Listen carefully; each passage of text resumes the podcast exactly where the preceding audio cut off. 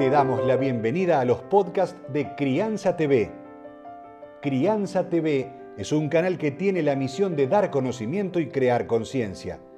Un medio en el cual encontrarás a especialistas y profesionales que hablan de temas desde el embarazo, parto y lactancia, como de la crianza en todas sus etapas, así como también de educación, tecnología, estética, alimentación, medio ambiente y valores. Seguinos en todas las redes y canal de YouTube. Somos Crianza TV.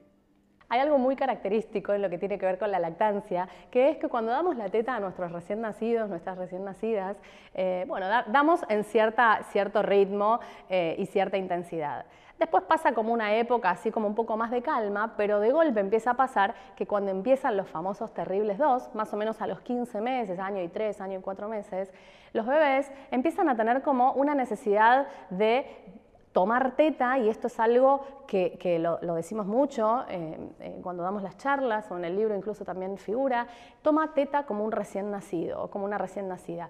Esto es que empiezan a pedir ya desmedidamente. Uno dice, bueno, escúchame, no es ni sed, no es hambre, esto no entiendo bien qué es, pero yo no puedo más porque es una situación de agotamiento extremo, porque de golpe, bueno, fue un año y medio, dos años de lactancia, eh, y empiezan a pasar estas cuestiones de de que los niños y las niñas eh, empiezan a pedir eh, mucho más. Entonces decimos, después del año que empiezan a pasar todas estas cuestiones de, alta demanda, es que puede pasar que necesitemos como respirar un poquito, buscar algún orden de tomas. Esto eh, yo hablo de teta, de lactancia materna, pero puede pasar también con la mamadera incluso, tal vez es un poquito más sencillo, pero em, hay que entender algo que es importante. Los bebés son lactantes hasta los dos años.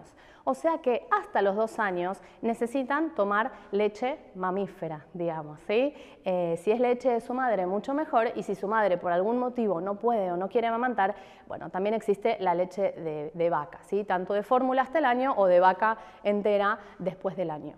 Ahora, eh, ¿Cómo hacemos con esta, este, esta demanda tan exagerada, sin buscar un destete? Necesitamos ver la manera, y para eso existen profesionales que acompañan en esto, ver la manera de poder regular todo ese eh, pedido desmedido.